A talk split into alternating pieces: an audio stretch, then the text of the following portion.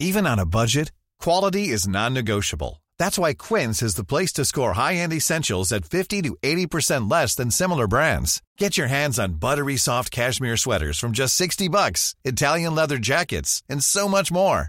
And the best part about Quince, they exclusively partner with factories committed to safe, ethical, and responsible manufacturing. Elevate your style without the elevated price tag with Quince. Go to quince.com slash upgrade for free shipping and 365-day returns. Hola a todos, muy buenas noches y bienvenidos a este nuevo directo que, como todos los meses, es una tertulia sobre macroeconomía, sobre situación, coyuntura macroeconómica, para tratar de ubicarnos en qué parte del ciclo podemos estar. Es una sección mensual en este canal que, como bien sabéis, está apadrinada por, por IG, broker del cual tenéis referencias en la caja de descripción del vídeo y que, bueno, a modo de agradecimiento por estar apoyando mes tras mes este tipo de tertulias, que creo que ya tienen una cierta base de seguidores bastante consolidada y que la siguen con cierta fidelidad, pues bueno, como poco, ya no os digo que operéis a través de ellos, eso valoradlo después de ver qué os ofrecen, pero al menos pinchad el link e informaos por si os encaja. Si no os encaja o si sabéis que no os encaja de inicio porque ni siquiera invertís, pues no hace falta obviamente ni entrar. Pero si creéis que os puede encajar, eh, adelante. Y bueno, eh, ahora que supongo que ya tendré la atención de muchos después de que haya terminado el partido de España y no con tragedia, tampoco con, euforia, pero no con tragedia, eh, pues vamos a iniciar la, la tertulia de hoy. Como todos los meses, pues nos acompaña Dani Fernández, eh, profesor de la Universidad Francisco Marroquín. ¿Qué tal, Dani? ¿Qué tal, Juan? Eh, pues nada, como siempre. Muy bien, y gracias por invitarme, hombre. Nada, un placer como siempre. Ya sabéis que Dani tiene su canal en YouTube, así que si os gustan los análisis que normalmente veis que efectúan esta tertulia y que también efectuará hoy, pues seguramente su canal de YouTube os guste tanto o más, porque bueno, eh, tiene más trabajo detrás, evidentemente. No es lo mismo eh, una tertulia en directo que cuando te trabajas un vídeo eh, y, digamos, lo mejoras o lo elevas hasta el nivel en el que estás, estás cómodo y que eres pertinente. Da, trabajo, sí, da trabajo. Sí, seguro que sí, porque además tus vídeos son exhaustivos y, por tanto eso, eso requiere de trabajo. Y hoy también nos acompaña Pablo Gil, economista y gestor de fondos desde hace muchos años y muy conocido también en la comunidad de Twitter y en la comunidad de YouTube, porque también tiene su propio canal de YouTube que os recomiendo encarecidamente. Pablo, buenas noches. Buenas noches, muchas gracias por la invitación. Nada, es un placer que, que estés aquí. Estuviste eh, nada, en, hace unos meses en una tertulia de mercados financieros, pero hoy vamos a hablar sobre todo de, macro y, me interesa también mucho tu análisis porque en Twitter y en YouTube también efectúas análisis macro y, creo que, eh, que, muy eh, pertinentes o atinados y por tanto está bien que, compartas tus conocimientos con, la audiencia. Bueno, empecemos. Esta pregunta más o menos la intento hacer todas las tertulias para, para ver cómo vamos evolucionando eh, y por tanto la vuelvo a hacer ahora. Empecemos ubicándonos. ¿En qué momento del ciclo inflacionario estamos? Eh, cada vez hay más esperanzas de que la inflación haya tocado techo y de que esté en moderación abierta y de que por tanto los bancos centrales ya estén cerca, todavía no, pero ya estén cerca de alcanzar los tipos de interés máximos en esta fase del ciclo y que por tanto a partir de ahí se intuye que podríamos ver, conforme la inflación se vaya moderando o vaya siendo doblegada, que podríamos ver reducciones, no inmediatas, pero sí a lo mejor en seis meses, siete meses, en los tipos de interés que den nuevas alegrías a la economía y por tanto a los mercados. Em, ¿Qué opináis de esta visión que ahora mismo es en cierto modo predominante de consenso en el mercado? Ya, ya ha tocado techo la inflación, vamos hacia una desinflación que irá acompañada de, una progresiva moderación de los tipos de interés o es un espejismo? Pablo, empieza tú que eh, eres el, nuevo en esta tertulia. Vale, bueno, yo creo que eh, en Estados Unidos la inflación probablemente ha hecho pico, sobre todo cuando la miramos en, en, comparativa interanual, es decir, comparando año contra año. No es lo mismo que baje la inflación año contra año que que baje la inflación. Eso es lo primero que tendría que entender la gente. Estamos metiendo como cómputo de punto de partida datos cada vez más elevados y, por tanto, salvo que la tendencia o, el momento o la aceleración de la inflación no se mantenga creciente, tarde o temprano va a empezar a remitir. Eh, el hecho de que esté ya bajando también está acorde con lo que está ocurriendo con la restricción monetaria, ¿no? La, la, eliminación de todo el estímulo que se había volcado durante 2020 y 2021 tuvo un efecto brutal en términos inflacionistas y ahora que se está haciendo lo contrario, pues es normal que con un pequeño decalaje empieza a tener el efecto contrario. Por tanto, yo creo que en Estados Unidos eh, ya hemos visto ese pico. Eh, la pregunta no es tanto si el pico ya ha llegado, sino cómo de rápido va a, surgir el proceso de vuelta. ¿no? Y ahí hay dos componentes, eh, lo que llamamos la inflación eh, sticky ¿no? pegajosa y la inflación más volátil. La volátil se está desplomando, que hace más, además está muy ligada al tema de bienes, pero la inflación de servicios, la inflación que tiene que ver con, con inmobiliario, eh, probablemente va a ser más difícil de rebatir. Y eso podría hacer que la inflación baje, pero no tan rápido como la gente espera, o al menos no que cruce esa línea del 2% y nos permita ver realmente un cambio en las políticas monetarias por parte de Estados Unidos. En Europa creo que llevamos un decalaje de unos 3-4 meses desde que empezó la pandemia en todo, con lo cual tardamos cuatro meses en empezar la recuperación económica, tardó cuatro meses en aparecer la inflación en términos similares, probablemente para diciembre-enero también estaremos marcando los picos de inflación. Uh -huh. Dani. Yo, yo, también considero, sobre todo, eh, zona, zona dólar, eh, es bastante claro que la inflación pues ya está cayendo y no solamente cayendo, sino que además mejora, el dato de inflación es mejor que la expectativa. La expectativa ya era que iba a bajar y todavía mejora la expectativa, lo cual pues es algo, o sea, es doblemente positivo, ¿no? O sea, la, de, la desinflación, se, acelera la desinflación, que no es que, se, no es que tengamos deflación ni nada de eso, ¿no? Pero pero, pero lo que sí vemos es que, eh, pues, eh, en, en, otras áreas económicas vamos un poquito, un poco como está diciendo Pablo, vamos un poquito más despacio. Y yo creo que vamos más despacio, puede ser también porque tengamos una economía menos dinámica y todas esas cosas, pero también porque el Banco Central ha tardado, otros bancos centrales han tardado mucho más tiempo en mover la ficha. Es decir, y en algunos casos ni siquiera la están moviendo demasiado, ¿no? Pues si vemos el Banco Central Europeo, ha tardado meses en, en, en subir tipos en comparación con la subida de, de, de Estados Unidos también, si vemos el balance del Banco Central, dijeron que iban a hacer el tapering o el quantitative tightening, pero, pero, pero no lo están haciendo mucho. Realmente, curiosamente, lo que están haciendo es desacumular bonos privados y acumular bonos públicos, acumular deuda pública. Entonces, eh, se está moviendo mucho menos otras áreas económicas, otras ni se mueven, como puede ser Japón. O sea, bancos centrales, quiero decir, de, de, otras áreas económicas. Pero desde luego, incluso en Europa ya hemos empezado a tener los primeros datos, todavía no de toda Europa o de todos los países de Europa, los primeros datos de los índices de producción industrial. Y esos son, ahora vamos a ver si es positivo o negativo, pero desde luego para el punto de vista de la inflación es positivo. Claramente ya tenemos que, lo, que, la, que, los índices de precios mayoristas o precios de producción mejor eh, vienen ya cayendo mes con mes, no año con año, pero sí mes con mes en, la mayor parte de países que los están reportando, que todavía no tenemos la media de, toda, la eurozona. Eso adelanta la desinflación de los bienes de consumo, que pues en, ese caso sí los adelanta usualmente tres, cuatro meses.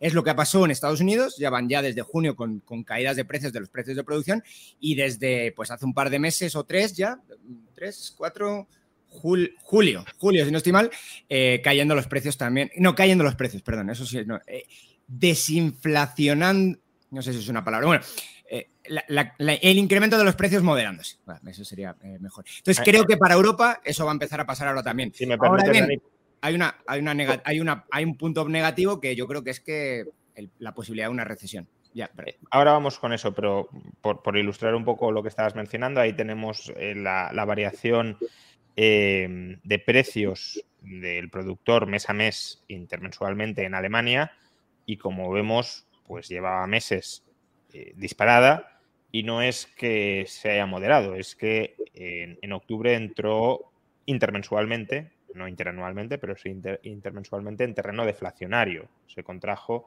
los precios se contrajeron un 4,2%. Eh, bueno, pues es, es, una de las principales economías europeas y una de las que arrastra más inflación, hombre, si excluimos las, eh, las bálticas y demás, pero em, entonces, bueno, es un indicador de nuevo adelantado que confirmaría un poco lo que decía Pablo de que eh, el índice de precios al consumo en Europa lleva un retraso de 3-4 meses, por tanto, si, si el índice de precios al productor anticipa, como dices tú, en 3-4 meses lo que va a pasar con el IPC, pues en 3-4 meses empezaremos a, probablemente antes incluso, empezaremos a ver una cierta moderación en el ritmo de aumento de inflación interanual en, Europa. Pero claro, la, pregunta es ¿a qué precio vamos a conseguir esto? Em, y, por tanto, si vamos a, recesión. Y aquí también me gustaría que distingamos entre el caso de Estados Unidos y el caso de la eurozona. Respecto al caso de Estados Unidos, eh, me han pedido que os pregunte, y, además creo que es eh, una pregunta interesante y pertinente, eh, ¿qué opináis de la recesión habida cuenta de cuál es ahora mismo la situación de la curva de rendimientos en Estados Unidos? Por, hacer un breve resumen de la curva de rendimientos, la curva de rendimientos es una representación gráfica, como estáis viendo, entre los tipos de interés de diversos vencimientos de la deuda pública, en este caso estadounidense, entre el tipo de interés y el vencimiento de cada uno de esos títulos de deuda pública. Lo normal es que la curva de rendimientos sea creciente, es decir, que a mayor plazo eh, se pague un tipo de interés anualizado mayor, que el tipo de interés a 30 años, del bono a 30 años, sea superior al tipo de interés del bono a 5 años o del bono a 3 meses, en términos anualizados. ¿eh? Eh, ahora bien, hay ocasiones extraordinarias en las que esto no sucede hay ocasiones extraordinarias en las que la curva presenta un perfil invertido, es decir, que los tipos de interés a corto plazo, anualizadamente, son superiores a los tipos de interés a largo plazo. Y siempre que esto ocurre, al menos siempre que esto ha ocurrido en los últimos 60, eh, 70 años en Estados Unidos, con posterioridad ha habido recesión. No solo eso, siempre que ha habido recesión, con anterioridad se ha invertido la curva. Porque claro, si la curva se estuviese invirtiendo cada dos por tres, tampoco tendría un potencial predictivo muy grande. Pero siempre que se invierte hay recesión y siempre que hay recesión previamente se invierte. Ahora mismo lo podemos observar, está invertida, está ya totalmente invertida. Eh, incluso los tipos más a corto plazo, en términos anualizados, superan los tipos a 30 años. Por tanto, ya tenemos una inversión plena de la curva. Eh, ¿Viene recesión? ¿Habida cuenta de todo esto, Pablo? Bueno, hay gente que incluso analiza cuántos, cuántos tramos distintos de la curva se invierten, ¿no? Eh, hay gente que mide el dos años contra el 10, el año contra el 10 años, el tres meses contra el 10 años. Al final, lo que te dicen es que ya hay 70% de la curva completamente invertida, con lo cual ahí la fiabilidad normalmente es del 100%, como dices. Por otro lado, eh, la realidad es que al margen de la inversión de la curva, hemos hecho una subida de tasas de interés en Estados Unidos como no veíamos desde los años 80 pero mucha gente cuando habla de esto lo que no dice es que en los años 80 el endeudamiento era una ínfima parte de lo que tenemos hoy, ¿no? Con lo cual eh, eh, ese apretón de tuerca en términos de coste de financiación en economías endeudadas hace un daño mucho más severo.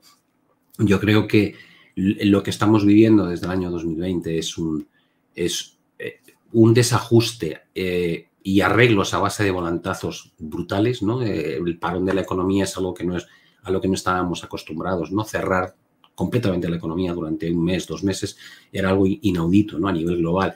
Y lo que se hizo después también es inaudito, ¿no? El, hacer QA ilimitado, eh, el, crear el 25% de toda la divisa fiat en cuestión de año y medio, eh, el mandar cheques a la gente a su casa en Estados Unidos, el, permitir eh, a la gente mantener más o menos un porcentaje elevado de su nivel de vida a pesar de estar en su casa sin hacer nada. No sé, hemos hecho tantas barbaridades desde el punto de vista de qué tenemos que hacer para compensar los efectos tan dañinos de la pandemia, que eh, después nos ha llegado una inflación, como es lógico también, desmesurada y como no veíamos en 40 años, y hemos reaccionado con una subida de tipos también desmesurada y muy rápida, en nueve meses prácticamente, es decir, es que en marzo de este año estaba la FED todavía comprando deuda y estaba con los tipos al 0%. Y, y vamos a plantarnos a final de año, de año probablemente en el 4,25, 4,50. Por tanto, la pregunta es, va, a tener efecto esto que estamos haciendo de restricción de política monetaria eh, en el año 2023. Yo creo que, casi por, defecto la respuesta sería sí, tiene que haber un, un, efecto y muy grande. Por tanto, la curva lo que te está diciendo es algo que ya de por sí pues parece razonable que vaya a afectar. Lo que ocurre es que como hemos creado pues tasas de ahorro en 2021 y 2020 como no habíamos visto antes, eh, eso ha provocado pues un decalaje en el consumo que no va acorde a, al crecimiento económico, sino que se debe a factores externos. Entonces, eh, eh, no estamos trabajando en un entorno sencillo, sino de excesos para un lado y para otro. Y yo creo que en 2023 el riesgo de exceso, de menor consumo, menor inversión, más recesión, está sobre la mesa, ¿no? Y en Europa realmente creo que la situación todavía va a ser un poco más complicada. Eh, mucha gente dice, no, aquí el problema es la guerra y el, el, tema de la inflación, el componente energético. Digo, sí, pero es que son precisamente dos factores exógenos que no tenemos control sobre ellos. No sabemos cuánto va a durar la guerra en Ucrania, no sabemos esta batalla que está librando la OPEP con Estados Unidos de, y, con el G7 de restringir ¿no? el precio del, petróleo en Rusia, los otros haciendo un recorte de producción de dos millones de barriles, Estados Unidos sacando reservas estratégicas. No sabemos al final cuál va a ser el efecto eh, eh, resumen o que concluya ¿no? en términos de, crudo. Eh, y de eso depende buena parte de cómo evolucione la inflación. Y como comentaba Dani, el BCE no se ha pasado de largo va por detrás del problema clarísimamente, ¿no? Por tanto, yo creo que en Europa ya, con lo poco que hemos hecho, ya se habla con bastante certeza, por ejemplo, de recesión en Alemania, pues eh, sinceramente el panorama 2023 yo creo que es más del lado negativo que no de, no de un soft landing. Por, ilustrar eh, una de las derivadas de lo que menciona, y es que, claro, parece como que la energía sea una cosa más y no muy relevante, bueno, aquí tenemos la evolución del superávit comercial de Alemania eh, durante los últimos años y vemos que ha colapsado. ¿Por qué ha colapsado? Pues no solo porque las importaciones energéticas se han disparado, sino también porque si tu coste energético se te dispara, tus exportaciones se vuelven mucho menos competitivas y por tanto exportas menos, más allá de que además parte de las exportaciones fueran a Rusia y por tanto también se hayan perdido, pero sobre todo es esa pérdida de competitividad. Alemania era un país que tenía un modelo de crecimiento basado en importo energía barata, exporto bienes competitivos y eso se ha perdido y se perderá hasta que no volvamos al statu quo anterior o si no volvemos al statu quo anterior hasta que Alemania se reinvente y eso no es, no es un proceso sencillo ni inmediato. Eh, Dani, sobre la inversión de la curva de rendimientos. Eh, sí, eh, comentabas que me parece que solamente una recesión desde la Segunda Guerra Mundial, o sea, una vez se dio la vuelta y no hubo una recesión, fue en el pero no, Pero no fue completa la inversión. Y no fue completa, sí. depende si cogías el tres meses o el dos años, como estaba comentando Pablo. Sí, hay, hay pero es la única vez donde ha habido algo de, algo de, eh, ¿cómo decirlo? Algo de incertidumbre sobre si este es un buen indicador o no. El resto de veces todas. ¿Y por qué? La pregunta es ¿por qué? Y es que eh, ese indicador... Quería preguntar sobre eso, por cierto, y según la respuesta que des te contrapreguntaré, pero adelante, no es por Ah, vale, vale. me, estoy metiendo en terreno minado entonces. Bueno, eh, bueno la, la idea es que es un indicador de tensiones de liquidez. Básicamente el tipo de corto plazo es una especie de, indicador de si voy a ser capaz, en términos de Minsky, si voy a ser capaz de sobrevivir al, liquidity crunch que está ocurriendo en la economía. Hay una, hay, una, hay una restricción fuerte de liquidez, hay mucha gente luchando por recursos, en este caso de liquidez cada vez más escasos, y unos pocos no van a poder sobrevivir a esta, a esta restricción de liquidez. Cuando estos pocos no sobrevivan, dejan de hacer presión sobre la parte baja de la curva y la curva vuelve a su nivel natural. Por supuesto, todo esto tiene mil matices, ¿no? que, luego que si bancos centrales hacen cosas, que si retiran o, eh, extienden liquidez y todo esto evidentemente es un, es un vaivén de, en un sistema complejo de muchísimas variables. Pero la, idea básica de por qué ocurre una recesión eh, es básicamente esta. Y luego otra cosa también interesantísima que estamos viendo también en tiempo real es qué está ocurriendo con el margen de beneficios de las empresas financieras. Y es que se está reduciendo muchísimo y es algo que parece que la gente no termina de comprender por qué ocurre eso, por qué se reduce tanto el margen. Si, durante muchísimos años ha estado, han estado muy golpeados el sector financiero y los bancos en particular por unos tipos de interés muy, muy bajos. ¿Cómo puede ser que ahora que suben los intereses los bancos pues estén, estén perdiendo más dinero que antes, estén viendo sus márgenes reducirse. Y aquí claramente es que no importa, como tú antes estabas medio empezando a comentar, eh, Juan, no importa tanto el tipo de interés, sino el diferencial de tipos de interés, es decir, el spread entre lo que se puede considerar una tasa activa, que es la tasa de largo plazo, y la tasa pasiva, que es la tasa de corto plazo, que es un poco lo que tú estabas comentando ahora sobre qué es la yield curve, la curva de rendimientos. Entonces, cuando se da la vuelta a la curva de rendimientos, curiosamente, el sector financiero sufre muchísimo porque es típicamente, aunque yo no creo que esto sea el mejor sistema bancario del mundo, pero hoy en día funciona así, típicamente prestan a largo plazo y piden prestado a muy corto plazo muchas veces a unos días, en overnight. Vamos, los mercados, eh, los mercados eh, de repo son una, semana, la, mayor parte, o menos de una semana. Puede haber a más tiempo, pero la mayor parte de, de financiación está, está metida ahí a muy corto plazo. Por lo tanto, claro, lo que le estás diciendo al sector bancario es, por tu lado del activo estás ganando X y por tu lado del pasivo te estás financiando a X más cantidad. Y no puedes vender de la noche a la mañana, eso es un fire sale, eso sería un desastre, de la noche a la mañana todos los activos que tienes. Por lo tanto, el sector bancario es el primero que sufre aquí y es el primero que corta el crédito. Cuando corta el crédito, porque ya no es rentable hacerlo, eh, pues todos los sectores que dependen del crédito, típicamente se pone el caso de la, y, siempre aparece en las minutas de la Fed, por ejemplo, el caso de la, de la del sector inmobiliario, pues el sector inmobiliario, que es un sector que básicamente casi toda su demanda viene, viene a, pues a raíz de crédito, pues se cae en picado y eso arrastra por un efecto demanda derivada a otros muchos sectores. Eh, por igualmente ilustrar lo que estás diciendo y con un caso que además ni siquiera es del sector privado, sino la propia FED. Eh, este es un gráfico que he visto hoy y que es eh, realmente llamativo. a ver si lo puedo ampliar para que se vea mejor. Eso es, eh, ahí están representadas eh, las entregas eh, periódicas que la Fed de sus beneficios acomete o, efectúa al Tesoro. Como vemos, hasta muy recientemente la Fed ganaba dinero y el dinero que ganaba se lo transmitía al Tesoro estadounidense, porque la Fed en última instancia es, es pública, ¿no? formalmente no lo es o no lo es del todo, pero el accionista que se queda con la mayor parte de los beneficios es el sector público. Bueno, pues ahora lo que estamos viendo es que tiene pérdidas y tiene pérdidas brutales. ¿Por qué? Pues porque los tipos que está pagando, como decía Dani, por su pasivo son mucho más altos que los que está cobrando por su activo. ¿Y por qué son más altos los tipos de su pasivo que los que está cobrando por el activo? Pues porque ha subido tipos de interés.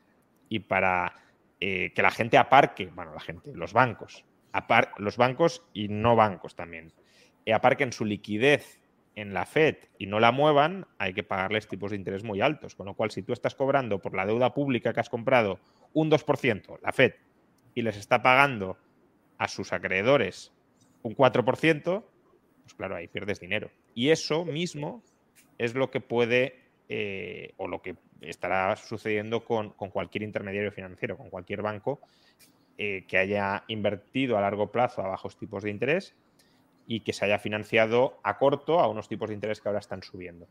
Ah, pero eh, os quería preguntar justamente por esto que ha comentado Dani, y es que, a ver, una de las razones por las cuales la curva de rendimiento se invierte y esa inversión anticipa recesión es por las tensiones financieras que comentaba Dani. Eh, es decir, si, los agentes necesitan mucha liquidez a corto plazo eh, para sobrevivir, pues estarán dispuestos a pagar cualquier precio, al menos a corto plazo, por obtenerla.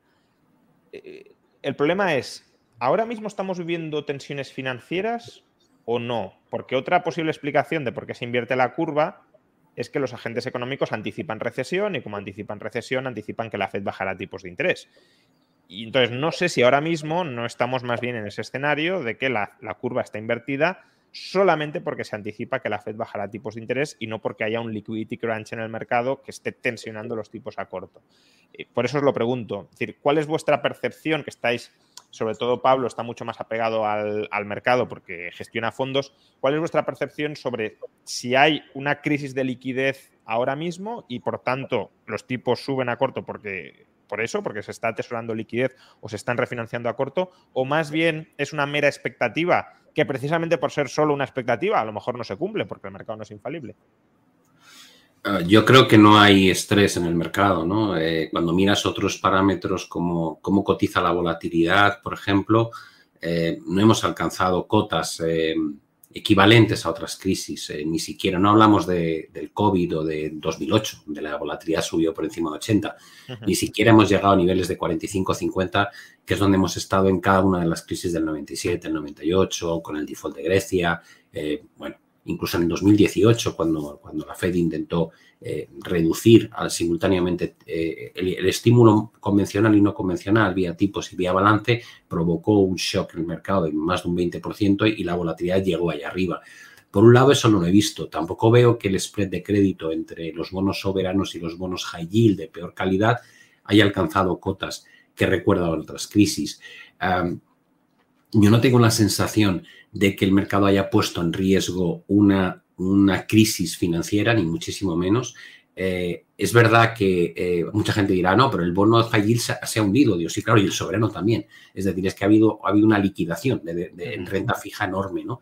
Pero no en el spread eh, propiamente dicho. Entonces, para mí no hay ese estrés. de alguna manera, la gente que defiende la postura alcista en las bolsas lo que te dice es, esta es la recesión más cacareada de la historia, la más preanunciada de la historia, es verdad, tú miras las estadísticas y hay como un 70% de, de gente que dice que va a haber recesión. Dices, sí, es verdad, y probablemente es la vez donde, habiendo tanto consenso en cuanto a lo que va a haber de recesión, hay menos comportamiento razonable en las estimaciones de earnings o beneficios de las compañías. Porque cuando tú miras a los Goldman Sachs, a los Morgan Stanley, a cualquier, cualquier banco de inversión y ves lo que estiman, están hablando de que van a subir los beneficios empresariales en 2023. Dices, vamos a ver, es materialmente imposible que si tienes una recesión el año que viene, los beneficios empresariales suban. Y pensaban lo mismo en 2022. En 2022 ya los han, los han tenido que ir ajustando a la baja. Y no se han ajustado tanto como deberían porque el sector de energía lo ha hecho espectacularmente bien. Venía de estar paleado del otro lado y ha servido de, un poco de, flotador ¿no? En, lo que es el cálculo medio. Pero yo creo que no está, no está reflejado. Es decir, está, es como dirían los, los anglosajones, ¿no? Put your money where your mouth is. Eh, eh, estamos viendo de boca. Va a haber recesión, pero de facto nadie se coloca o se posiciona para lo que es una recesión, ¿no? Al menos yo no tengo esa sensación, ni en términos de mercado de bonos. En el mercado de bonos, a lo mejor no con recesión, pero sí con una expectativa de que la Fed va a tender a bajar tipos. Ahí sí que se están posicionando porque está la curva invertida.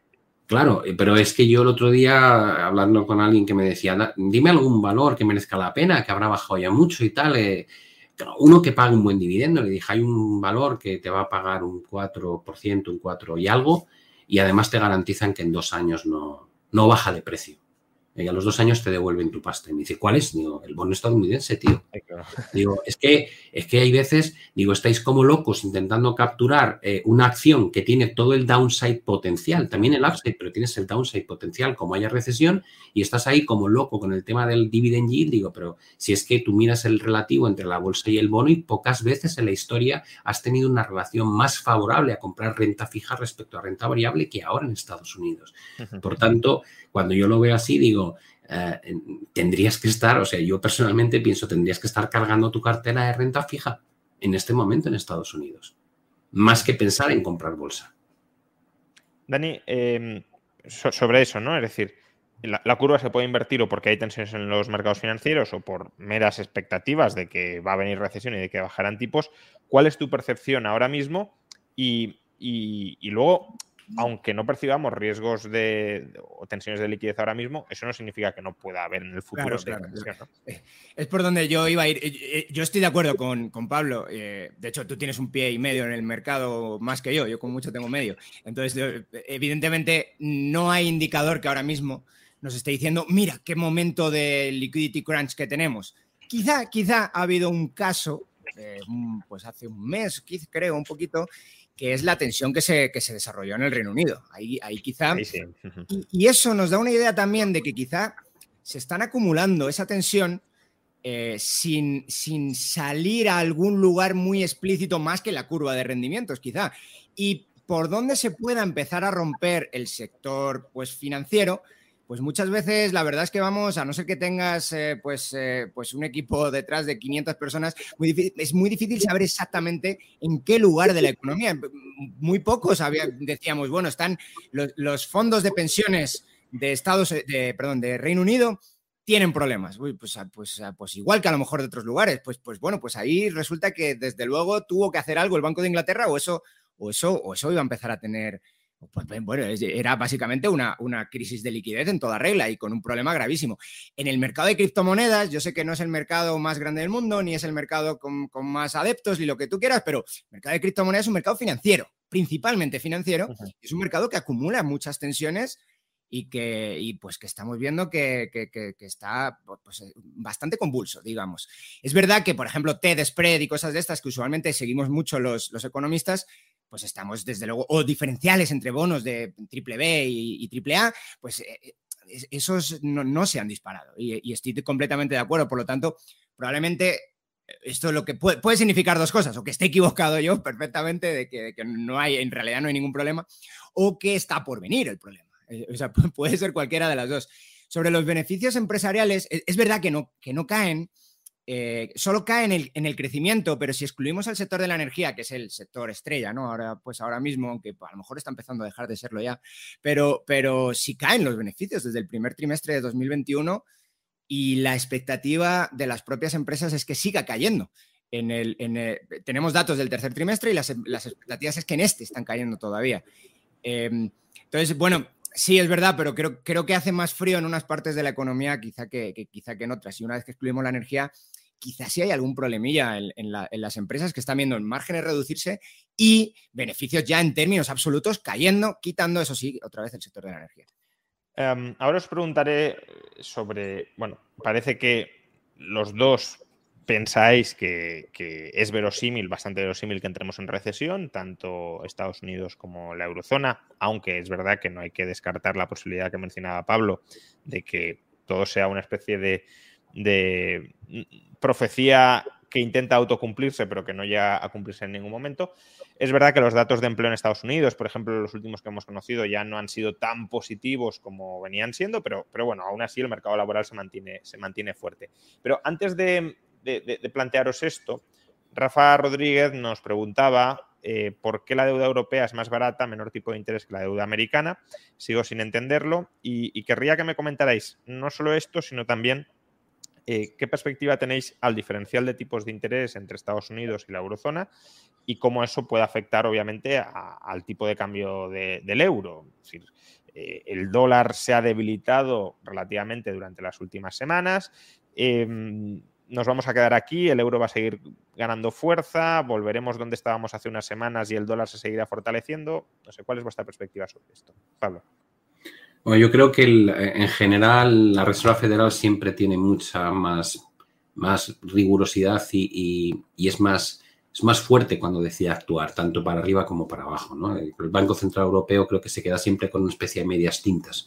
Eh, cuando baja, eh, tarda más en empezar, eh, cuando sube tarda más en empezar y, no olvidemos que veníamos del menos 0,50 en Europa, ¿no? Eh, ni siquiera hemos empezado a reducir el balance. Es verdad que para la, lo que es la presentación que harán en diciembre se espera que, hablen de, la reducción del programa APP ¿no? a partir del año 2023, pero es que ya Estados Unidos está haciéndolo.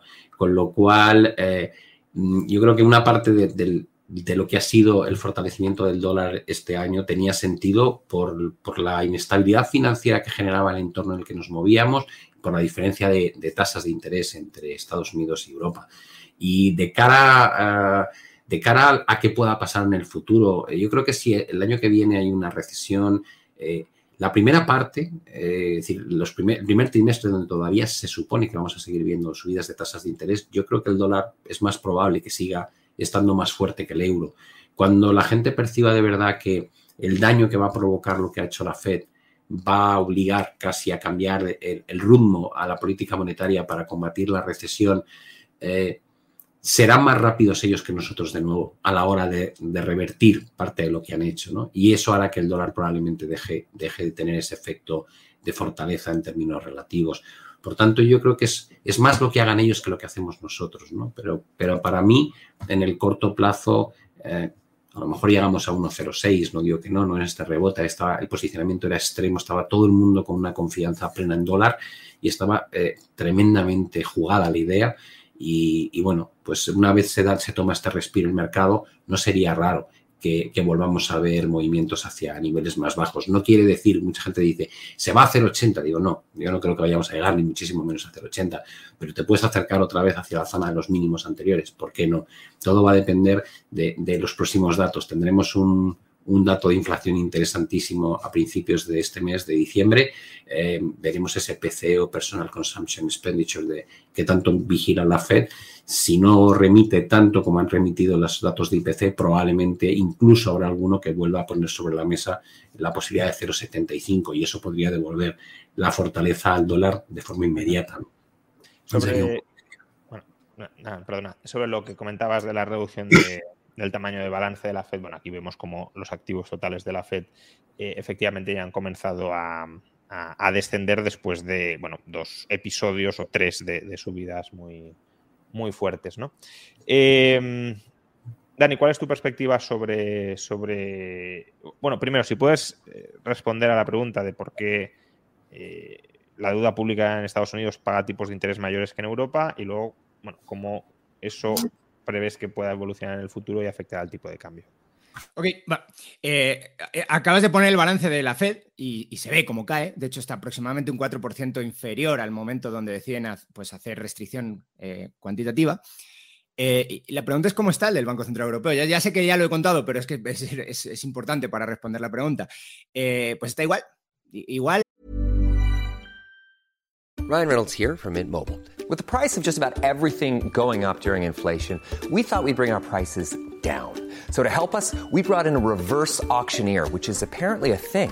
Mint Mobile unlimited premium wireless. Ready to get 30, 30, bit to get 30, bit to get 20, 20, 20, bit to get 20, 20, bit to get 15, 15, 15, 15 just 15 bucks a month. So, Give it a try at mintmobile.com/switch. slash $45 up front for 3 months plus taxes and fees. Promo for new customers for limited time. Unlimited more than 40 gigabytes per month slows. Full terms at mintmobile.com. Quality sleep is essential. That's why the Sleep Number Smart Bed is designed for your ever-evolving sleep needs. Need a bed that's firmer or softer on either side? Helps you sleep at a comfortable temperature? Sleep Number Smart Beds let you individualize your comfort so you sleep better together. JD Power ranks Sleep Number number 1 in customer satisfaction with mattresses purchased in-store. And now, save 50% on the Sleep Number limited edition Smart Bed for a limited time. For JD Power 2023 award information, visit jdpower.com/awards. Only at a Sleep Number store or sleepnumber.com. Hi, I'm Daniel, founder of Pretty Litter. Did you know cats tend to hide symptoms of sickness and pain? I learned this the hard way after losing my cat Gingy. So I created Pretty Litter, a health monitoring litter that helps detect early signs of illness by changing colors, saving you money and potentially your cat's life. Pretty Litter is veterinarian developed, and it's the easiest way to keep tabs on your fur baby's health right at home. Go to prettylitter.com and use code ACAST for 20% off your first order and a free cat toy. Terms and conditions apply. See site for details. Es igual, es decir, ya no sigue creciendo, eso sí, pero no, no cae. Y no cae porque intentaron hacer esta cosa que, parecía una cosa y su contraria, que era lo de vamos a hacer una restricción cuantitativa, igual que la Fed, pero vamos a intentar evitar aquello que llamaron, que de momento sí lo están evitando, eh, mal que bien, pero sí lo están evitando, que aquello que llamaron esa ruptura, ¿cómo, lo llamaron? Ruptura de, no sé si te acuerdas. Bueno, de, la transmisión de la política monetaria, sí, no recuerdo ahora. Sí, pero tenían un nombre mucho más vistoso, no me acuerdo cuál era el nombre, era bastante divertido. Bueno, em, la, idea es que no quieres que se te vaya el tipo de interés de España, de Italia, incluso de Francia, a las nubes no, quieres que se te rompa la convergencia de tipos de interés. Eh, no digo que vayan a converger o que tengan que converger o lo que sea, hay más, más, más tela teórica que cortar, pero la idea es que no quieres que, pues, que haya una prima de riesgo relativamente aceptable entre un país del sur de Europa y un país del norte de Europa.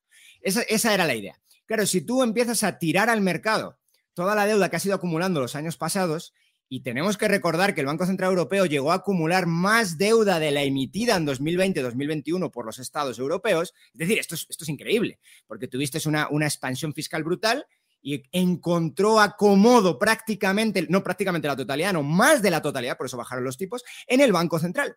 Es decir, ¿Por qué están los tipos de la deuda baratos? Bueno, pues porque el Banco Central Europeo ayudó mucho en el pasado a que esa deuda estuviera barata comprándola, siendo un agente comprador en el mercado y haciendo pues un vida, pues, pues haciendo una, una, una, pues eh, un incremento de la demanda de esa, de esa deuda y por lo tanto el tipo de interés, que es la inversa del precio, pues no subía. ¿Qué está pasando ahora? Pues que cuando la Fed está tirando una cantidad de deuda muy fuerte al mercado, el tipo de interés, es decir, no, hay una parte compradora que se coloque siempre al mismo precio en el otro lado. Por lo tanto, para encontrar un comprador que es lo que, de, esa, de esa deuda, ¿qué es lo que necesitas? Pues un mejor precio. Un mejor precio es un tipo de interés más alto. Esto es lo que está pasando ahora mismo en Estados Unidos. ¿Y en Europa? Pues en Europa no. Porque en Europa no es que no estén soltando lastre el Banco Central Europeo, porque ya hemos dicho, en términos absolutos el, balance del Banco Central está plano, pero lo más interesante es que en términos relativos de qué tipo de deuda está comprando o vendiendo el Banco Central Europeo, es que se está deshaciendo de los bonos privados y sí está comprando nueva deuda pública.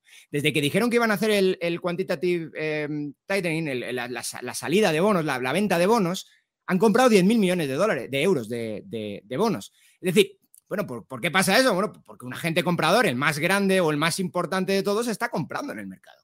Entonces, creo que esa es principalmente la, respuesta a la pregunta de por qué no se ajustan. Y lo que creo que está o que termina ocurriendo es que esto impacta en la moneda al final y, que el dólar esté fuerte no es una casualidad, es, fuerte porque está respondiendo a qué están haciendo cada banco central. estoy intentando mostrar el balance a ver si lo tengo por ahí. Yo tengo por ahí una gráfica, no sé si quieres que te la pase. Bueno, está aquí. Em, el balance del, del eurosistema, vamos, del Banco Central, y efectivamente, como, como comenta Dani, pues ha dejado de aumentar, lo vemos en el, en el pico final, pero, pero no está cayendo. Se estabiliza después de, de nuevo, dos periodos fortísimos de, de incremento el primero a partir de 2015 con el APP y, el siguiente a partir del año 2020 con el programa de compra de activos por la, por la pandemia.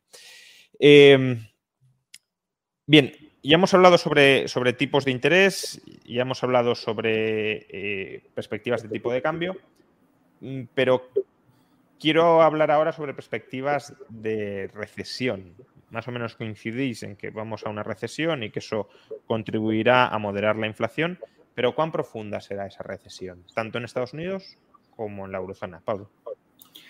Bueno, yo creo que aquí el, tema más importante es saber si finalmente la recesión va a destapar eh, cadáveres que había en los armarios. ¿no? En Reino Unido probablemente ha sido un buen ejemplo.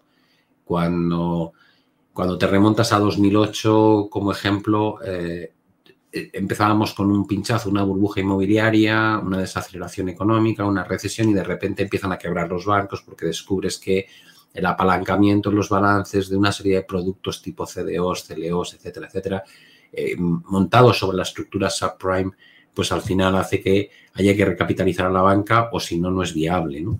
Eh, Nadie contaba con que iban a quebrar, creo que en, 2006 a 2014, según el FEDIC, quebraron 492 instituciones financieras en Estados Unidos. ¿no? Es, la gente dice, quebró Lehman. Dices, no, no, esto fue mucho más, esto fue muchísimo más gordo, ¿no?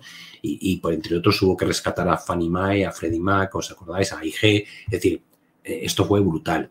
Entonces, la pregunta que yo me hago es, eh, de cara a la... O sea, una cosa es una, recesión suave, no tiene por qué ser tan dañina, eh, pero ¿qué ocurre si los efectos de todo lo que hemos estado haciendo, ya hemos hablado antes que estamos jugando un poco como el juego de los niños del látigo, ¿no? El que está en, el vértice del látigo, las sacudidas son infinitamente mayores que el que está en, en el corazón del movimiento.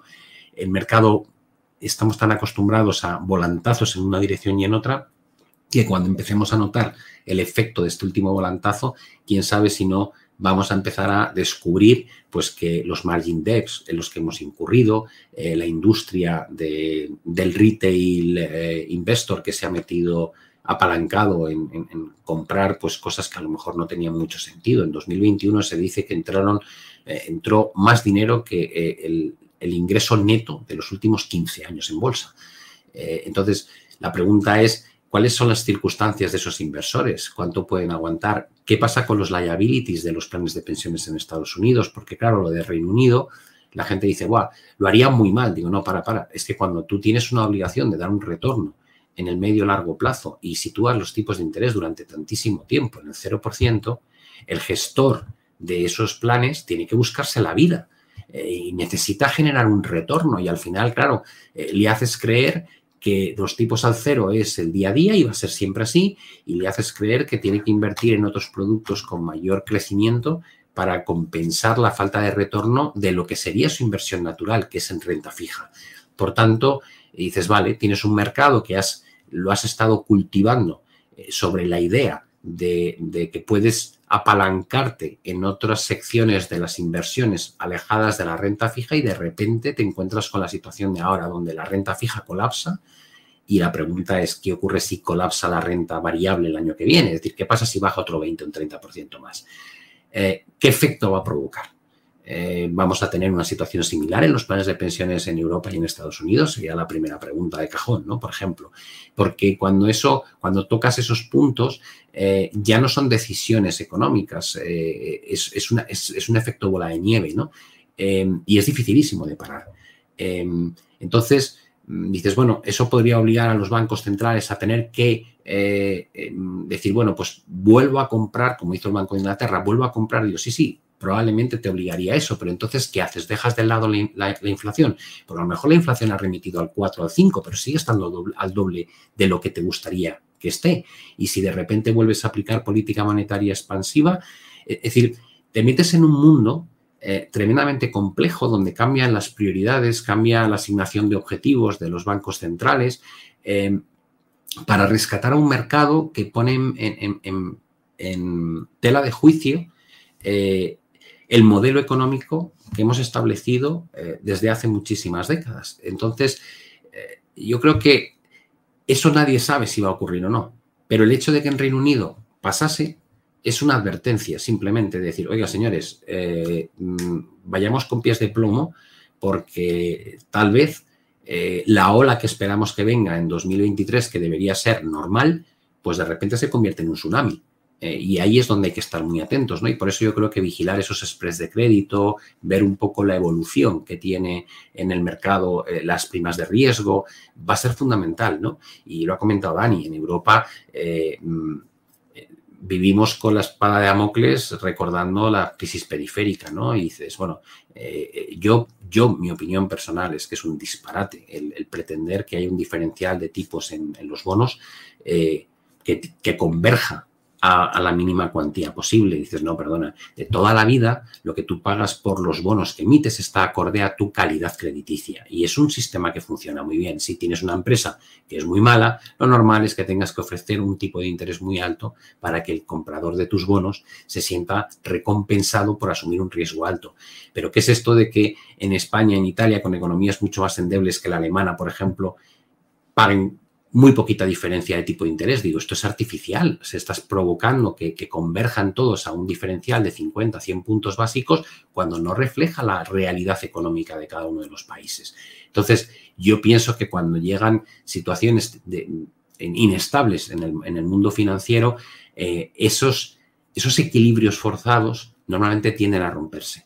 Y ahí te puedes encontrar pues, pues con otro, otro motivo de preocupación en Europa, ¿no? Cómo contienes el, problema de una potencial crisis periférica eh, o al menos una crisis que afecte a aquellos países que tienen una deuda mucho mayor que otros y que tienen, pues, pues yo creo que han hecho muy mal los deberes, ¿no? Durante un tiempo muy largo y que podrían haber aprovechado para, para cerrar ese gap eh, en términos económicos con los que lo hacen mejor, ¿no? Y eso, si ocurre, evidentemente, ya tenemos ejemplos de lo que ha pasado, ¿no? Eh, creo que es tal vez la gran incógnita. Y, yo desde luego no le daría una probabilidad cero, sino que le daría una probabilidad relativamente alta. De todas formas, estáis hablando de una recesión que si no se rompe nada será, será tal vez suave, pero bueno, el propio Banco de Inglaterra, es verdad que la casuística de Inglaterra o de Reino Unido es, particular y, a lo mejor no es extrapolable a, a, otras áreas económicas, especialmente Estados Unidos, pero bueno, el Banco de Inglaterra pronostica ahora mismo como escenario más o menos base dos años de recesión y, desde mi punto de vista ya no es que sean dos años de recesión, es que no recuperarían, según esta estimación, y las estimaciones ya sabemos cómo son, pero según esta estimación, no recuperarían el nivel de PIB pre-COVID hasta finales del año 2025. Eso es un estancamiento de, un lustro en, en, una economía que era y sigue siendo de las punteras en Europa y que influye en el resto del continente, evidentemente. Entonces, claro, si vamos a cinco años de estancamiento, como dice Pablo, mm, ¿cuántas cosas se pueden terminar rompiendo? O como decía también antes Dani, que no, que no somos capaces de prever ahora mismo y cómo pueden esas rupturas no previstas influir en la actuación de los bancos centrales para que cambien de rumbo y se olviden de luchar contra la inflación antes de que la inflación esté, esté controlada. Y también por eso, y, bueno, eh, Dani, contesta si quieres ahora a, tu expectativa de, recesión, pero eh, también querría que habláramos sobre ese run run que empezó siendo un run run y cada vez se está convirtiendo, creo yo, más en, discurso dominante, de la conveniencia de que los bancos centrales revisen sus objetivos de inflación al alza. Es decir, que no cantemos victoria cuando la inflación haya regresado al 2%, sino que nos contentemos con un 3, 3,5 o 4% para poder volver a bajar tipos de interés antes del momento en el que deberíamos empezar a bajarlos. Eh, decir, ¿lo contempláis como una posibilidad en Estados Unidos, en la eurozona? Eh, Dani. Bueno, me, tiras dos, dos, pedazos de preguntas, o sea, no, sé, no sé por dónde empezar. Bueno, pues eh, mi, expectativa sobre, sobre qué, qué, va a pasar es que sí va a haber una recesión. La verdad es que la profundidad no tengo mucha idea hasta dónde puede llegar. No, la tengo, no la sé. No, o sea, no, soy capaz de anticipar esto con, los datos que hay. ni, nadie realmente, pero bueno. Ni yo ni nadie, sí. pero bueno, yo por, quiero decir que yo no. ¿Por cuál puede ser vuestra intuición en función de lo que vais viendo? ¿no? Sí, eh, lo que veo es que a los bancos centrales les ha costado mucho, muchísimo ganar la. volver a ganar la confianza. Y creo que la Fed la vuelve a tener. Creo que vuelve a tener la sartén por el mango. Creo que lo había perdido y creo que se habían asustado bastante. Porque sinceramente habían llegado a un momento de complacencia máxima en el que podían hacer cualquier barbaridad, en el que el, Estado Federal de Estados Unidos gastaba lo que no estaba escrito, en el que cada vez que había cualquier problema rescataban a todo el mundo sin mirar muy bien ni cómo ni a quién y compraban bonos del mercado inmobiliario para que no pasara lo mismo que la otra crisis y todo. Y, aquí no pasa nada, y no pasa nada, y no pasa nada, y no pasa nada.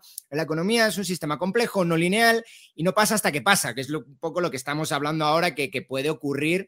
Que, se rompe la economía o las finanzas por el lado menos, menos esperado, que a lo mejor sí estaba esperado, pero ahora, ahora Pablo nos estaba hablando de que, bueno, oye, mira, mira los fondos de pensiones, tenían problemas ya antes. Bueno, en cualquier caso, gente con problemas hay siempre, economía zombie, llevamos hablando de ella pues tiempo, pero, pero no se rompe la economía zombie. Y si se rompe ahora, ¿qué pasa? Porque no pasa, no pasa, no pasa y pasa. Entonces, intentando anticipar una respuesta de política pública que sinceramente no creo que nadie tenga la respuesta más que el que va a tomar la, decisión de la política pública o la, o, la gente que, pues, la, FOMC o, o, junto al Tesoro o junto a Biden o ya vete a saber quién. Pero la idea es la siguiente y es, ahora se han, se han asustado. Se han asustado lo suficiente como para que ya los mensajes que mandaban en las minutas no sirvieran para absolutamente nada. Nada es nada. Y eso, y eso es complicado porque ya venía una corriente de pensamiento diciendo que los bancos centrales ya no tienen que hacer cosas. Desde que Draghi dijo, voy a, tranquilo, voy a hacer todo lo que sea necesario, pues hay toda una corriente de pensamiento que decía, solamente podemos gobernar con las minutas, moviendo las expectativas del mercado, sin hacer nada o incluso haciendo lo contrario de lo que decimos que vamos a hacer. Entonces, esto es interesante porque eso se ha roto ahora. Se ha roto, han perdido el control de la inflación completamente, completamente inesperado. Inflación transitoria, recuerden, después de inflación transitoria va a haber eh, eh, una una reacomodación, un aterrizaje suave, ya no estamos en aterrizaje suave, ya vete a saber. O sea, perdieron completamente la capacidad de mover al mercado con expectativas. Y han tenido que mover ficha y han tenido que moverla la han movido muy tarde porque pensaban que con expectativas lo podían conseguir, no lo han conseguido y le han tenido que mover, eso es lo que estaba contando antes Pablo, de una manera inusitadamente fuerte, porque iban muy tarde y esperaban que solo con expectativas iban a poder mover al mercado y no lo han conseguido. Entonces, la pregunta ahora es qué van a hacer. Y yo creo que prefieren pasarse de cautos y sostener la hegemonía mundial del dólar que lo contrario. Lo contrario puede ser una situación tipo años 70, en la que hay un ida y vuelta constante de buenos datos económicos, bajada de tipos o bajada o, política monetaria más laxa. Eh, las expectativas del mercado son que va a volver la inflación de, 8, 9, 10%. nadie te cree, vuelve la inflación alta, vuelves a hacer una restricción fuerte, así una década. Y eso yo creo que es un riesgo que, que está sobre la mesa, pero yo creo que eso no es la situación, espero, cruzo los dedos, porque depende de una situación política, que no van a llegar a eso, que lo que van a hacer es al revés, van a provocar la inflación, si quieres llamarlo provocar, porque no tienen otra, otra forma de evitar que una recesión, eh, pues, perdón, de evitar controlar pues el poder adquisitivo del dólar y eh, pues a partir de ahí posiblemente lo que intentarán llegar, a acuerdos con la parte fiscal, que no hemos hablado de ella, pero que se está empezando, por fin, ya después de dos años de, barbaridades eh, económicas y financieras, se están empezando un poquito, un poquito a controlar los gastos, básicamente iba a decir en Estados Unidos, pero bueno, en Estados Unidos, también en Europa, también en Reino Unido.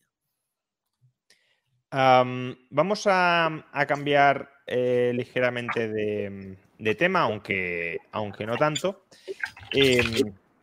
Em, perdonad que os, os esté hablando mientras, mientras escribo, pero eh, quiero mostraros una gráfica y, por eso la voy buscando. Eh,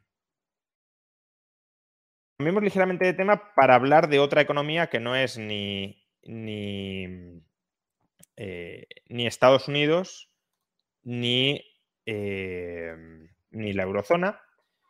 Y es otra gran economía que influye el devenir del mundo. Em, y, y, que ahora mismo está, ya venía en una situación muy complicada, pero ahora mismo las cosas se han complicado todavía más. ¿Y por qué se han complicado todavía más? Pues por la política de COVID-0 eh, que está aplicando China. Me estoy refiriendo, claro, a la economía china. Y de entrada, pues eh, lo que os quería compartir es la gráfica de casos diarios. Fijaos, bueno, creo que todos más o menos lo sabemos, pero están en récord histórico de, contagios diarios y eso aplicando la doctrina del COVID-0 implica confinamientos masivos, incluso más duros que los que tuvieron en el segundo trimestre del año, cuando la economía china se contrajo durante ese trimestre. Por tanto, si China ya tenía una economía debilitada por muchas razones que hemos hablado eh, en, otros, en otros chats em, y que Dani nos ha explicado bastante bien. Ahora le añadimos pues, más tensión, más eh, daño por el lado de em, las restricciones, los confinamientos. Y a todo esto se le añade ahora, que no sé cuán relevante será en el corto o medio plazo, pero sí estamos viendo ya protestas más o menos simultáneas en muchas ciudades de China, no solo contra la política de COVID-0, sino también contra, bueno, todo se mezcla, claro, contra el propio Partido Comunista, contra el propio Xi Jinping, contra el propio eh, régimen político de China.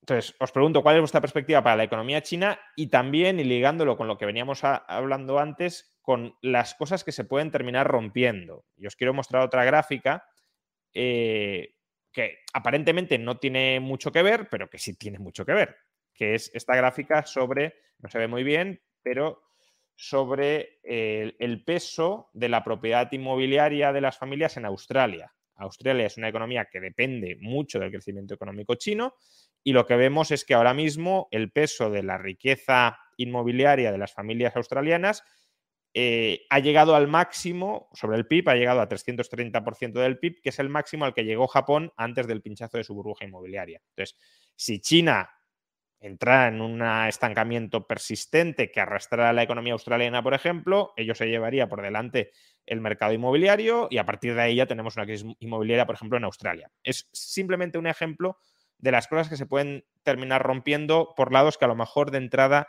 no parece que estén muy relacionados. Entonces, bueno, Pablo, tu perspectiva sobre China y sobre cómo afectará al resto del mundo. Mm, vale, yo creo que eh, es un melón enorme, ¿no? El que has abierto al final. Eh, el, primer punto, el primer punto importante es que lo que está pasando en China, si realmente el gobierno se atreve a, a reducir eh, los controles para luchar contra el COVID. Estamos viendo las medidas que han tomado. ¿no? Eh, eh, hablan de no hacer el seguimiento del contagio del contagio del contagio, reducir la cuarentena a cinco días en lugar de 14. no prohibir los vuelos. Es decir, están haciendo exactamente lo mismo que hacíamos en Europa o lo que hacían en Estados Unidos hace un año y medio. Es decir, a medida que íbamos volviendo a la normalidad, íbamos restringiendo un poco los controles ya sabemos lo que ocurrió. Tuvimos olas enormes, cada vez más grandes en términos de contagios.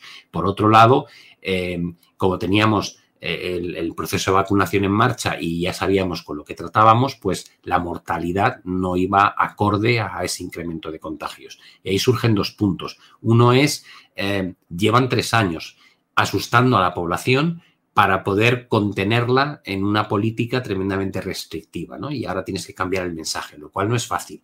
Dos, eh, dicen que el, sistema sanitario en China no puede, no puede abastecer de cuidados a 1.400 eh, millones eh, de personas, con lo cual si se te va de la mano tienes un problema muy serio.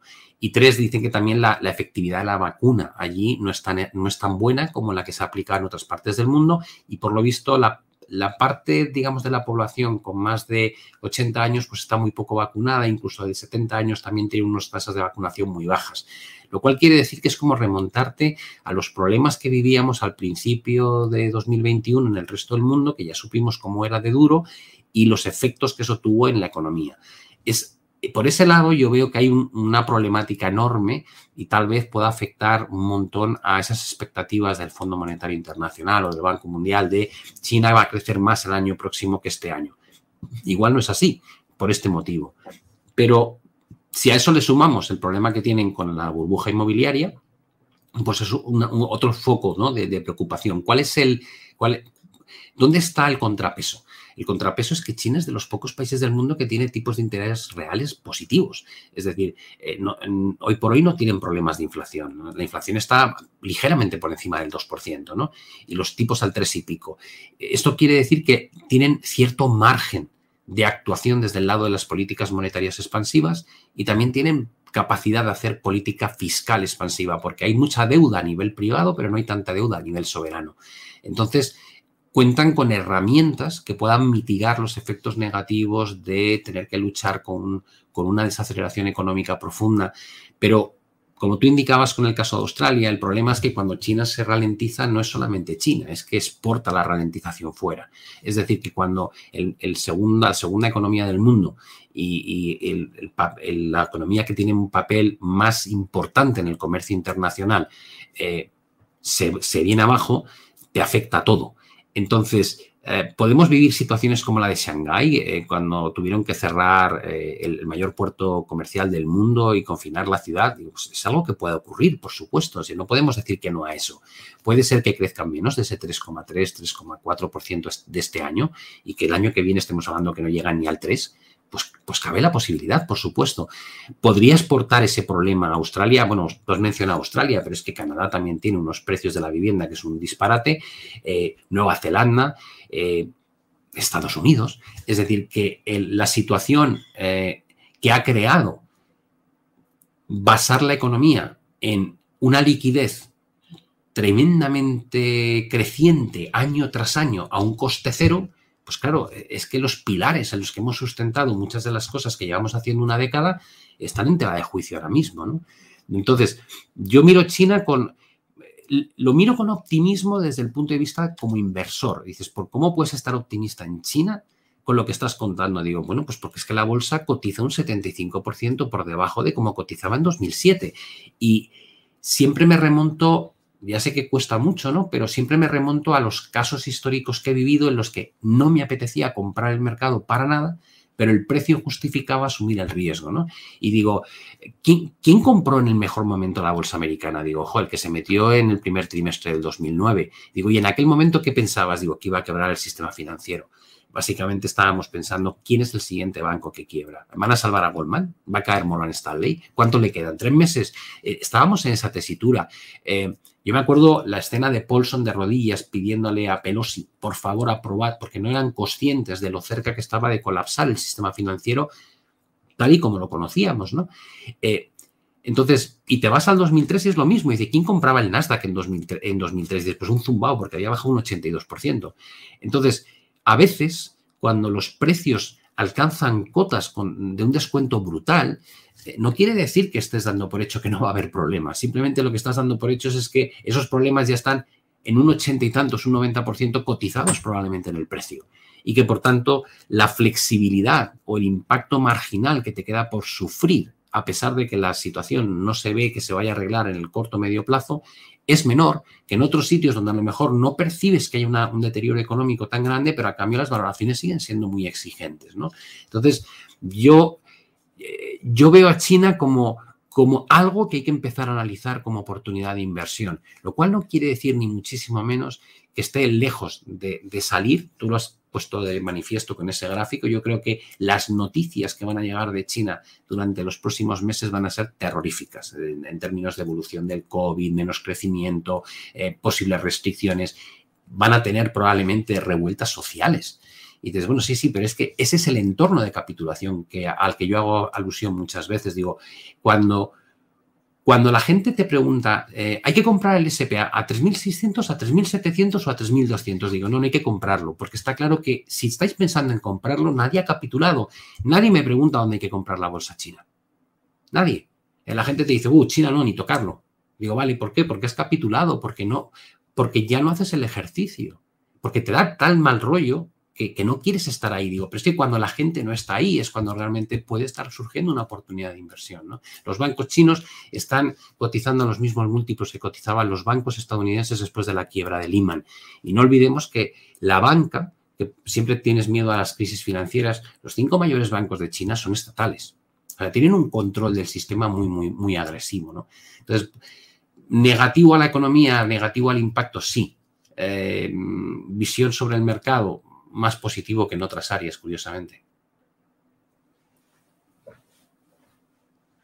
Eh, sí, bueno, eh, yo, no sé qué pensar con, la política esta de COVID cero. No, tengo ni idea. pero, ni idea es ni idea, porque no sé qué está pasando allí, ni, ni, y, sí sabemos que lo que puede ser, de hecho era, era una de mis, de mis intuiciones principales, es que la economía se está cayendo por otras causas, pues, pues, incluso a veces también por el propio, el propio, el, propio quehacer político, intentó pinchar una burbuja antes de que esa burbuja fuera inmanejable. Creo que de todas maneras es inmanejable, pero, por ejemplo, si nosotros vemos índices de actividad adelantados de China, los PMIs, eh, están, están en, caída, en caída libre desde, desde junio o desde estamos en, noviembre. Y eso, eso es nuevo, política, pues no sé. y, o sea, mi, intuición es esta, que no sé si es cierta ni mucho menos, pero que, mi intuición principal es esta, es, se está cayendo la economía por otras causas, tienen problemas en las regiones, no el Estado central, pero las regiones sí tienen problemas de financiación graves ahora mismo, que no venden tierra eh, o no hacen el leasing de la tierra, y, eso les está, y eso además está arrastrando a su sector bancario público, porque sí, los cinco mayores bancos son públicos, pero es que el resto de bancos, prácticamente el resto de bancos, son regionales y son públicos también, pero de las regiones. Eh, entonces, y esos también están, de hecho, esos son probablemente los que están más, más complicados. Eh, y claro, con todo esto en la mano, ¿qué, ¿qué, hacemos? ¿Qué decimos? ¿Que China ha perdido, el, el, Partido Comunista Chino ha perdido la capacidad de control sobre su economía? ¿O hacemos una política COVID? Pues mi intuición, pero bueno, esto ya vete a saber si esto es cierto, es esto, es que realmente el COVID es una pantalla. Eh, es una pantalla, porque si no, no entiendo por qué hoy ya, con lo que sabemos de la enfermedad, pues, hacen estas cosas. Entonces, pero otra vez, es una cosa mía. Si no es una cosa mía, la alternativa es que se están pegando, o sea, tienen una economía complicadísima y se están pegando palos, o sea, están cojeando a los pobres y se están pegando palos en la, pierna buena. Entonces, eh, esto, es seguro que me voy a terminar arrastrando. Entonces, claro, la situación esa es todavía mucho peor porque lo que significa es que cae agua sobre mojado, es decir, está, está, está complicadísima la economía china y ahora encima de lo complicada que está le, voy a, le, vamos a poner unas restricciones brutales como las que puso el mundo entero en 2020 a, su, bueno, a sus economías y, y a la libertad de movimiento en general. Entonces, claro, ¿Qué situaciones? Pues yo, curiosamente, mi, teoría de la conspiración medio rara es más optimista con China, que si fuera lo que está explicando el gobierno chino al mundo. Eh, así que no, sé, pero si es esto segundo es mucho peor. Y ahora, ¿cómo impacta esto al resto de economías? Bueno, ya, ya como vosotros habéis hablado del sector inmobiliario, impactos de economías desarrolladas, hay gente que dice que los, los precios de producción están cayendo, no necesariamente porque los bancos centrales están haciendo cosas, eh, porque la Fed esté restringiendo, porque el, Banco Central Europeo lo está haciendo también, que es lo que yo he explicado antes, que yo creo que eso es lo cierto, pero, puede que esto también sea complementariamente cierto, y es que China se ralentiza tanto que los precios de los commodities se van al suelo, porque China es el mayor eh, consumidor de, una gran cantidad de commodities. Eh, entonces, si China o la demanda china de commodity se va al suelo, pues se va al suelo los precios de producción de todas partes del mundo. Y eso arrastra detrás a los precios de consumo. No quiero decir que sean explicaciones otra vez, eh, que sean necesariamente eh, pues enfrentadas, pueden ser complementarias. Yo creo que lo que he explicado antes es la principal, pero esta, desde luego, no pierde ninguna, ninguna, pues, ninguna relevancia. Y esto tiene un efecto, como lo estabas comentando tú antes, Juan, tiene un efecto desinflacionario muy fuerte en la economía, en las economías mundiales, en, prácticamente en cualquier commodity que se esté transando hoy en día, incluidos los energéticos, o especialmente los energéticos, porque una demanda de carbón brutal viene de, China y el carbón es uno de los más complicados ahora mismo. Entonces, eh, bueno, esa es mi, estimación sobre lo que está pasando en China. Sabe Dios, yo sé, que aquí estoy siendo mucho más eh, ambiguo de lo que suelo ser, pero, pero es, que, es que no tengo ni idea. Tienes, estás apagado el micro, Juan. Perdón, en definitiva, que eh, probablemente el mundo se oriente hacia una cierta desinflación, pero a costa de, una contracción de la actividad en muchos bloques económicos, incluyendo eh, en este caso también China. No sabemos del todo si por causas puramente endógenas, pues la crisis inmobiliaria y financiera que viene arrastrando desde hace un año, o por causas exógeno-políticas de, bueno, pues a todo esto le añadimos la política de COVID cero, eh, que, paraliza la economía. Pues bueno, ya llevamos más de una hora de tertulia. Eh, ha sido un placer eh, contar con, vosotros en, esta sesión, en esta tertulia macroeconómica, con Dani pues de manera muy habitual, pero bueno, también con, Pablo Gil. pues nada, poco más. Muchas gracias, Dani, profesor de la Universidad Francisco Marroquín y, también youtuber, tiene su canal de, YouTube, lo podéis seguir desde allí. Eh, y también muchas gracias Pablo Gil, Pablo, por, acompañarnos, eh, economista, gestor eh, de fondos desde hace muchos años y también analista jefe de XTV para España y Latinoamérica y también youtuber.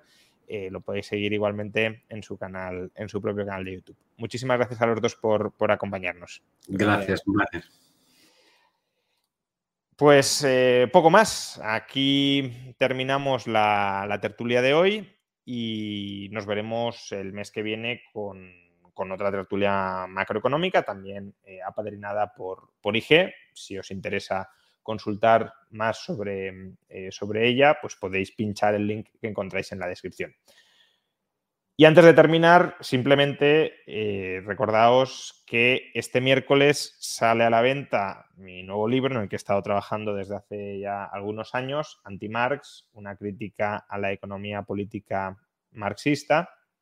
Y el propio miércoles 30 de noviembre tendremos en este canal a la misma hora, a las 10, la presentación online del libro y nos acompañará, ya lo he comentado en Twitter, pero lo, menciono por aquí, por si no os habéis eh, enterado a través de Twitter, nos acompañará para comentar el libro, que ya se lo ha leído entero, 1800 páginas en las últimas semanas, el profesor Miguel Ancho Bastos, eh, muy querido creo que, por todos, eh, desde luego por mí, pero también entiendo que por muchísima gente que visita este canal con asiduidad. Nos vemos, por tanto, el miércoles 30 a las 10 de la noche para presentar el libro y para que el profesor Bastos nos dé su opinión sobre el mismo. Yo no la sé todavía. Sé lo, que opinaba hace unas semanas cuando empezó a leerlo, pero no sé el veredicto final. O sea que me esperaré hasta este miércoles. Muchísimas gracias y nos vemos en unos días.